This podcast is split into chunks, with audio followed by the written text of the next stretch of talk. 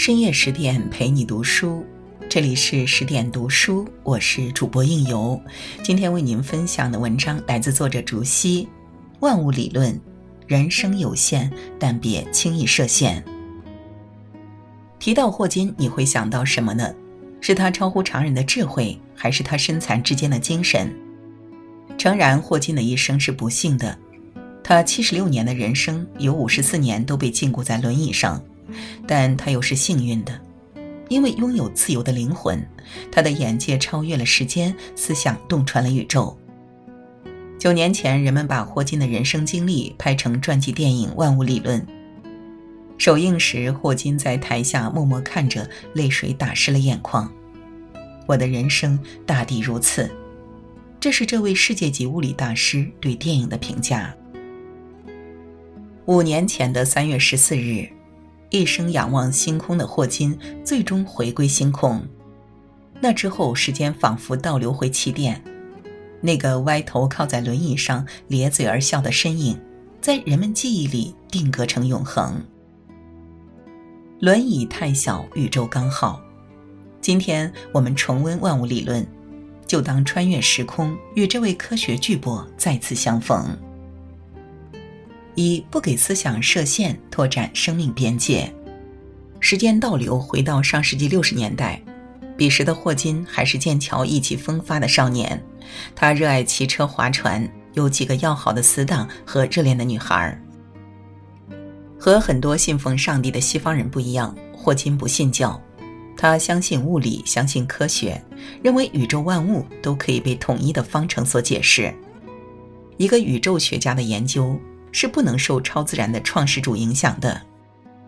在霍金看来，只有跳出思维的局限，才能在固有认知之外开拓新的世界。导师欣赏霍金的才能，把他带到大名鼎鼎的剑桥实验室。这里走出过卢瑟福、汤姆森等大名鼎鼎的科学家，也见证过原子核分裂等重大发现。导师对霍金说：“做研究的好处就是，你永远都不知道。”谁在哪里，在什么时候能搞出个重大发现来？凝望着前辈们最初站过的地方，科研探索的种子在霍金心中悄然埋下。随着学习的深入，霍金对时间起点的理论产生了浓厚的兴趣。为了论证自己的想法，他开始了海量计算。实验室里经常可以看到年轻的霍金。在黑板上笔走如飞，留下一个个优美的方程式。然而，身体的异样也在这时出现了。演算时，霍金的手渐渐拿不住粉笔；上楼时，他的腿也像灌铅一般抬不动步。终于有一天，霍金在上学的路上重重摔倒在地。诊断报告很快出来，霍金患上了渐冻症。得这种病的人，肌肉会慢慢萎缩，直到完全丧失行动能力。残忍的是，渐冻人的大脑依然清醒，他们只能眼睁睁地看着自己从不能行走到无法呼吸，最后彻底沦为被肉身禁锢的奴隶。医生说，霍金最多只有两年的时间了。听闻噩耗，霍金如同五雷轰顶。他才二十一岁，年纪风华正茂，学业如日中天。从未想过一纸病历就能让所有的期待、设想和荣耀化为虚无。霍金因此颓废了很久，他窝在宿舍里，拒绝外出，拒绝交流，还和女友简提出了分手。意外的是，简得知霍金患病，并没有放弃他，他执意和霍金一起对抗病魔。霍金的父亲担心简只是一时冲动，对他说：“你或许不知道自己面对的是什么。”与科学作对，我们都会被打败。简回答：“可我爱他，他也爱我，我们所有人都要一起抗争。”初看电影时并不明白，简为何会坚定地选择霍金。细细品味才发现，他们本质上是一样的人。不囿于世俗的看法，不困于传统的观念，执着地相信自己所相信的，自然也会更有力量去选择不一样的人生。在简的鼓励下，霍金重拾信心，确定了自己的科研课题——时间。而他也在简的照顾下，打破两年的魔咒，有了三个可爱的儿女。疾病面前，勇气消融了恐惧，爱情淡化了悲伤。那些看似不可能的愿景，都在两个人的努力之下，一步步变成现实。正如霍金本人说的：“记住要仰望星空，不要低头看脚下。无论生活如何艰难，请保持一颗向上的心，你总会找到自己的路和属于你的成功。”很多时候，有打破桎梏的勇气，方能在生命的原野上且歌且行，过上理想的生活。二不给身体设限，激发自我潜力。二十三岁时，霍金取得剑桥大学的博士学位。与此同时，他的病情也进一步恶化。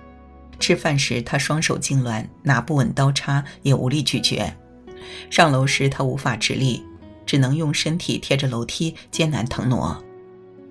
即便如此，霍金依然没有停止对宇宙的探索。他大胆提出了黑洞辐射的理论，并在研究会上公开了自己的研究成果。很难想象，一个口齿不清、身体瘫痪的重度渐冻人，当着许多顶级科学家的面发言，需要多大的勇气？有人质疑霍金胡言乱语，也有人嘲笑他姿态滑稽，但也有人赞扬霍金的发现是前所未有的创举。霍金的理论很快传播开来。他的照片被印上图书封面，吸引了许多人前来拜读。随后，霍金又陆续提出基性定理、黑洞理论，超前的见解让无数学者为之震撼。然而，1985年，霍金的身体再度遭受重创。看音乐会的过程中，他突然口吐鲜血，晕厥在地。医生诊断霍金患上了重度肺炎，只有做气管切开手术才有活下去的希望。听闻噩耗，简匆匆赶来。医生给了他两个方案：要么拔气管，让霍金没有痛苦的离开；要么给霍金做手术，但保命的概率只有万分之一。简选择了第二种方案。医生警告简，手术风险极大，霍金可能下不了手术台。简坚定地说：“他可以。生命是太多概率组合成的选择题。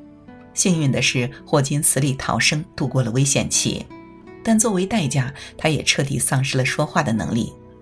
手术过后，霍金变成了多数人印象中的样子，歪着头、斜着肩，靠在轮椅上，说话只能通过语音合成器来完成。但即使身体被囚禁，他的思想依然自由。时间简史、时空本性、果壳中的宇宙。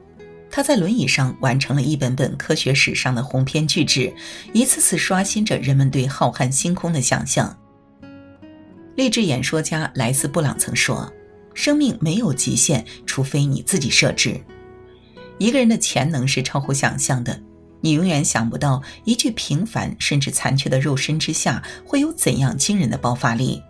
所以，千万别因为身体上的不完美而轻易做放弃。”万物皆有裂痕，那是阳光照进来的地方。敢超越肉身，不禁锢灵魂，终有一天你会在世界上留下不朽的痕迹。三不给信仰设限，笃信希望无限。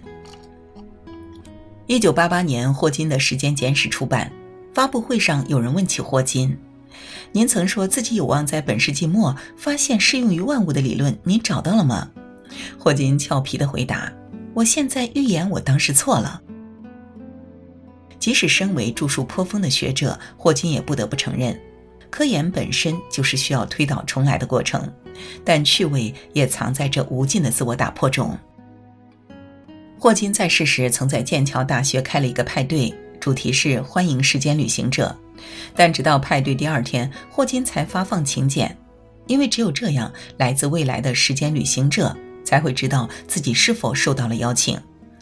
按照爱因斯坦的广义相对论，时间旅行是可以实现的。未来的人只要乘坐超光速的飞船，就扭曲时空回到现在。只是让霍金失望的是，派对当天他等了很久都没有人来。有人嘲笑霍金的痴，但反观现在，或许再没有学者会举办这样脑洞大开的派对，进行这样独特的实验了。做学问就需要不断的内省和实践，只有承认自己无知的人才会不断求知。在接受新科学家采访时，霍金被问起每天想的最多的是什么，霍金却给出了一个出人意料的回答：女人。他们对我来说完全是一个谜。在当时的人们看来，霍金与简是天作地合的伴侣，可两人的婚姻还是在维持二十五年以后宣告终结。各种缘由其实很难说清对错。二十五年里，有相濡以沫的温暖，也有爱情耗尽的无奈。年轻时信仰一生一世一双人，只是历经沧海桑田，才知道人心比宇宙更难懂。离婚多年后，霍金邀请简一同接受英国女王的接见，两个阔别已久的爱人在晚霞余晖中重逢，场面不见伤感，只有温馨。简问霍金：“我们这一路一直都很棒，是吧？”霍金在电脑上敲出一行字：“看看我们的成果。”眼前三个少年人在皇宫里追逐嬉戏，那是他们长大的孩子。两人四目相对，曾经的局语终是在这一刻达成了和解。在电影里，霍金说：“无论生活多糟糕，你总能做成一些事。生命不息，希望不止。人生是个流变的过程，每个人都会在其中失去些什么或得到些什么。或许年轻的信仰不能实现，但至少爱过、尽力过，也不会有什么遗憾。”无论如何，相信希望，把握当下，不辜负自己，不蹉跎岁月，你终将拥有丰盈的人生。霍金有一句经典名言：“从我二十一岁起，一切都变成了额外津贴。”从被医生断言活不过两年，到成为好守苍颜的学者，霍金的生命足足延长了五十多年。在这半个世纪的时间里。他不断拓展自己的外延，带人们见识了宇宙恢宏，也惊叹于生命广阔。抛开成就不谈，霍金本身就是一个伟大的奇迹。他的每一天都过得比常人艰难，但他每一天都在竭尽全力过得精彩。正如《斜杠青年》里说的：“世界是多元的，你可以有一元的人生，也可以有二元的人生，甚至可以有五元的人生。”身为芸芸众生的一员，每个人都难免受制于生命的边界，或许是疾病，或许是容貌，或许是家境，或许是财富，但并不意味着余生都要困顿于此。